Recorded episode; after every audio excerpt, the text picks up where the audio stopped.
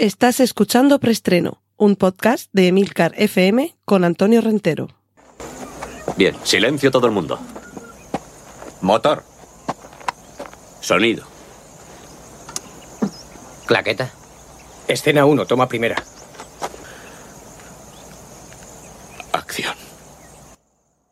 Saludos, bienvenidos una semana más a Preestreno, el podcast de Milcar FM donde os cuento las últimas noticias de cine y series de televisión.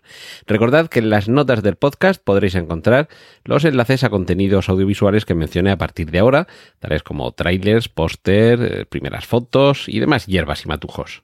Cortinilla de estrella y... Primera sección, cine. Inside, dentro. Podemos ver el tráiler de esta película en la que Willem Dafoe interpreta a un ladrón que accede a una vivienda lujosa y con un diseño súper moderno y, según se nos cuenta en el tráiler, se queda atrapado dentro de la vivienda, es decir, que no puede escapar. Hace saltar la alarma, pero parece ser que nadie llega. No va nadie a ver ni de la policía, ni de la empresa de seguridad, ni el dueño, ni nada, ningún vecino, nadie se acerca por allí. Y la cosa es que él no puede huir, no puede escapar de esa casa. Y claro, el conflicto es saber qué es lo que va a pasar. Primero, si va a poder sobrevivir, si va a poder salir, si lo van a pillar. Pues en fin, todo eso es lo que nos eh, cuenta el tráiler de Inside, que de momento lo que parece es que es un poco un, un, tour de force y un vehículo de lucimiento, me encantan estos lugares comunes, para que veamos cómo este actor, que a estas alturas de la película, nunca mejor dicho, ya no tiene nada que demostrarle a nadie, pero es capaz de enseñarnos que todavía quedaban eh, trucos dentro de la chistera del gran mago. Cortinilla de estrella y... Vamos con la sección de remakes, secuelas, precuelas y triquiñuelas para comentaros que además de serie, que hace tiempo que se viene rumoreando y que ya eh, Ridley Scott está detrás de la serie de Alien, también va a haber una nueva película. En esta ocasión no dirige Ridley Scott, pero sí que produce. Eh, ya tenemos el nombre de director eh, y de protagonista, en este caso es una chica, Kaylee Spaney, que ha aparecido en How It Ends, On the Basis of Sex, Vice y Pacific Rim Uprising. Y el director va a ser el uruguayo Federico Álvarez, que va a ser su primera vez en esta franquicia, pero le hemos visto dirigir películas tan interesantes como el remake de La Matanza de Texas que se estrenó el año pasado, en 2021. Eh, otro, otro remake, el de Posesión Infernal. Y creo que fue la última eh, película de la saga Millennium, que el título original era La chica en la tela de araña de Girl in the Spider's Web, y la verdad es que ahora mismo no recuerdo eh, el título que tuvo aquí en, España, pero si no recuerdo mal es la que estaba eh, interpretada por Claire Purfoy, que es la, protagonista de las dos primeras temporadas de, de The Crown. La productora es la de Ridley Scott, que estará de alguna forma eh, involucrado por, por, detrás de esta película. Y nos queda ver eh, primero eh, el rodaje va a comenzar ahora a principios de 2023 con lo cual no tengamos ninguna prisa. Yo no creo que el año que viene llegue esta película. Yo más bien apuntaría a 2024 y lo que todavía no sabemos es en qué momento va a estar situada, si va a tener alguna relación con la serie de Alien, que, que también comienza a grabarse este próximo año, y, bueno, es que el universo de Alien es tan vasto o puede ser tan amplio que a saber por dónde por dónde salen, pero bueno, yo creo que también es garantía tener a Fede Álvarez ahí detrás.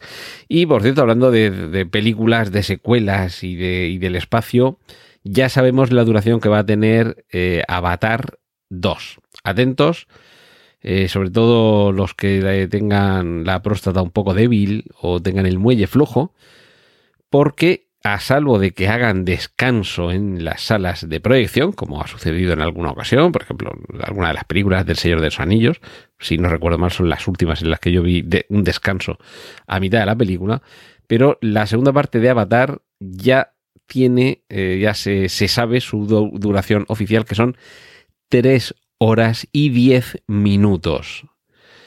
Y seguro que luego cuando salga en DVD hay versión del director con escenas añadidas. Quien vuelve también en el año 2023 es uno de los grandes enemigos de Godzilla, como es Gamera, que si no recuerdo mal era la tortuga, si no estoy confundido. Lo que no sabemos todavía es si va a ser una película, si va a ser una serie, si va a ser de imagen real, porque podría ser también en formato anime. Pero de momento, eh, este personaje que yo creo que llevaba pues, como 15 años así, sin, sin aparecer, va a regresar en un proyecto de Netflix que se titula Gamera Rebirth o Renacimiento pero que todavía no han avanzado si va a ser película, si va a ser serie y en cualquiera de los dos casos si va a ser de imagen real o de anime. Y lo que podemos ver como adelanto de Ballerina, la película spin-off de John Wick protagonizada por Ana de Armas, es un espectacular póster en el que aparece eh, la actriz protagonista, Ana de Armas, vestida con un maillot de, de bailarina, como indica el título. Eh, sentada en el suelo, parece que tiene una herida en uno de los pies y está rodeada todo el suelo a su alrededor, está repleto de todo tipo de armas. Es decir, que en este caso es más Ana de armas que nunca, y perdonadme el chiste. Era tan fácil, estaba ahí tan pobretico, desvalido, esperando que alguien lo recogiera del suelo. Bueno, el mes que viene, en diciembre, vamos a poder ver el primer tráiler de Scream 6 y es muy divertido cómo han jugado en la grafía del título de la película con la letra M final para que sobre ella se resalten en números romanos el 6, que sabéis que es una V y una I latina. Y vamos a ver cómo continúa esta saga. Y finalizo con la noticia dentro de esta sección que da título hoy a este preestreno. Y es que ya podemos ver la primera imagen oficial de Indiana Jones en la quinta película de la saga, que está cada vez más cerca, con James Mangold ahí cerquita, ya se ha difundido por ahí, por algún sitio, lo, he leído, que va a estar ambientada en el año 1969, incluso eh, he visto por ahí alguna foto eh, en la que no aparece eh, Harrison Ford, pero se ve la Quinta Avenida en el homenaje, en el desfile este con tirando desde los papeles, desde las ventanas papeles y papelitos y confeti, cuando regresaron los astronautas que viajaron por primera vez a la Luna el 21 de junio de 1969. Es decir, que ya sabemos que hay alguna eh, secuencia que está ambientada en, ese, eh, en esas fechas. Es decir, verano del 69, Recordemos que ya había alguna referencia al espacio en la cuarta película, lo cual para muchos puede hacerles temblar. Y eh, voy a, a, continuación a contar un pequeño spoiler eh, no creo que tarde más de 10 o 15 segundos en contarlo, así que eh, todos los que le tenéis miedo a estas cosas, como mi querido Trífero, bajadle el volumen al podcast a partir de esta cuenta regresiva que voy a hacer a partir de ahora y contad 10 o 15 segundos que seguro que me habrá dado tiempo a, a contar el mini spoiler. Atentos, pues 3, 2, 1, spoiler.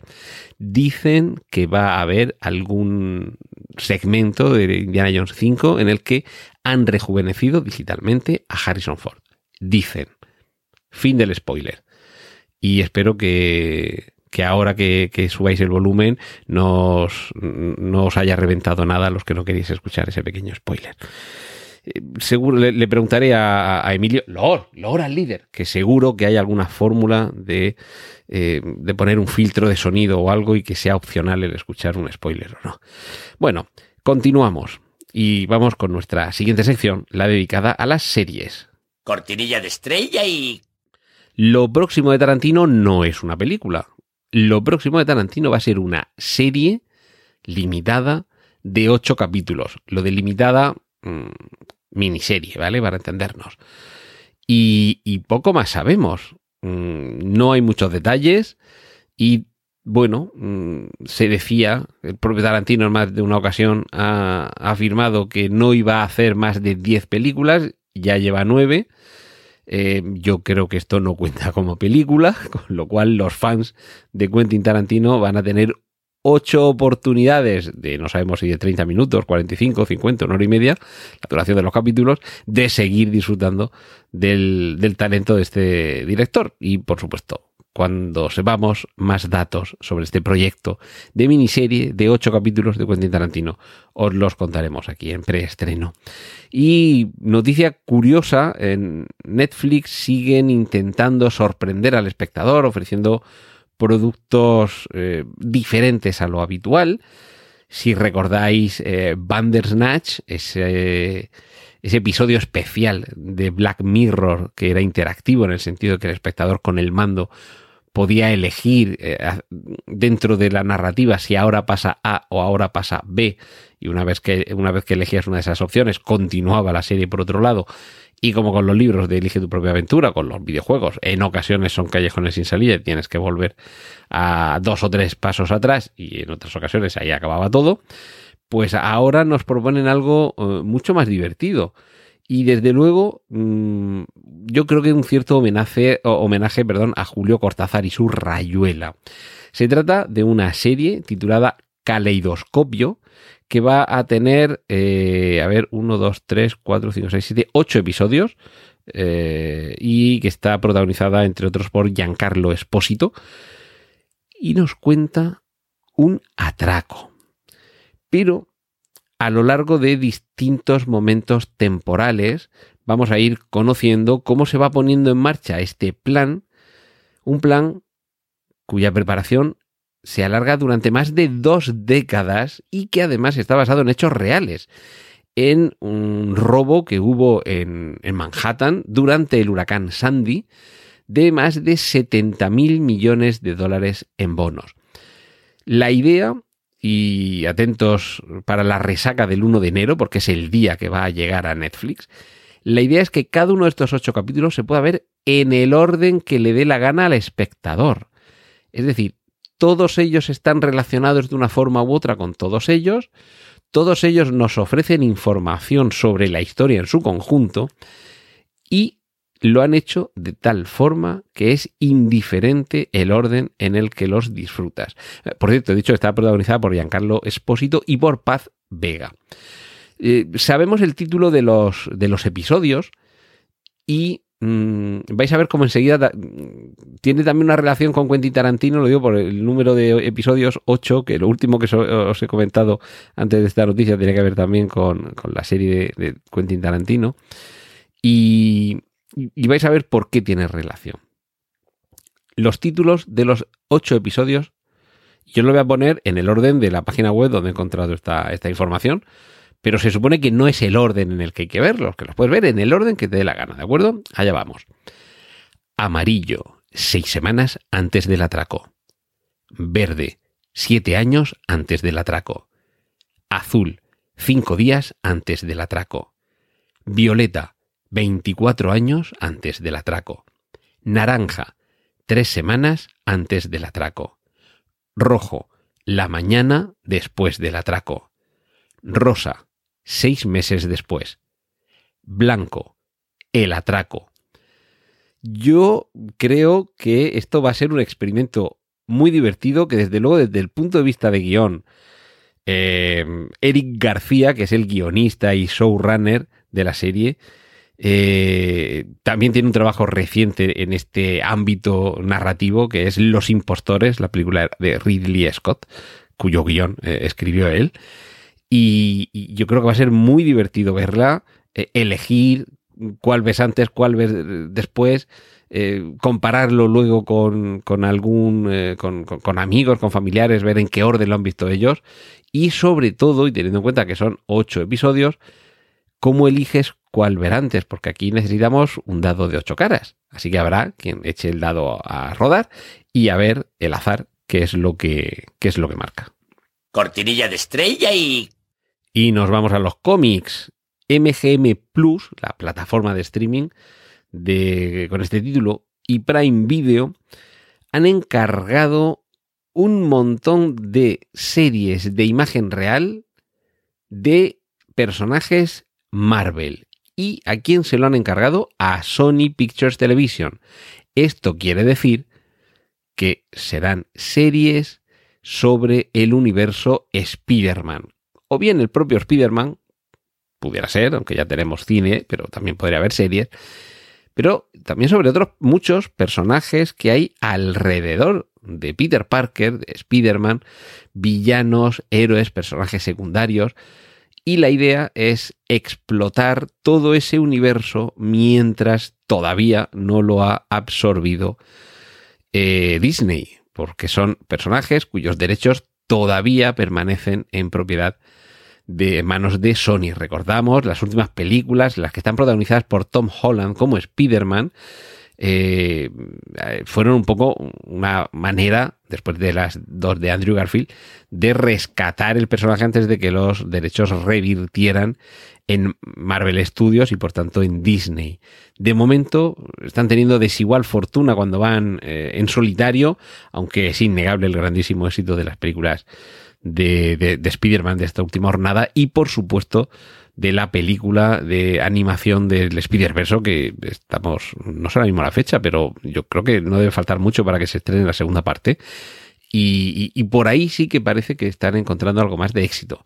Así que todos los amantes de este universo van a tener o vamos a tener esa suerte. Y es que además de la factoría Disney, vamos a tener otras dos plataformas distintas, con lo cual se pueden solapar en algunas ocasiones las series, como son MGM Plus y Prime Video, en las que poder ver más eh, contenidos de este tipo.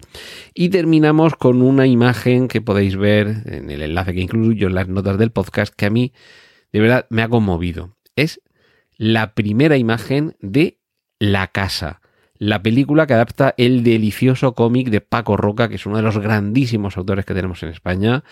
Todos los que hayáis crecido en alguna casa familiar, eh, la casa de, del padre, del abuelo, que, haya pasado el tiempo, que, regreséis o que sigáis eh, con ella a cuestas, si leéis el cómic La casa de Paco Roca, vais a tener ganas de abrazar. Es, un cómic delicioso.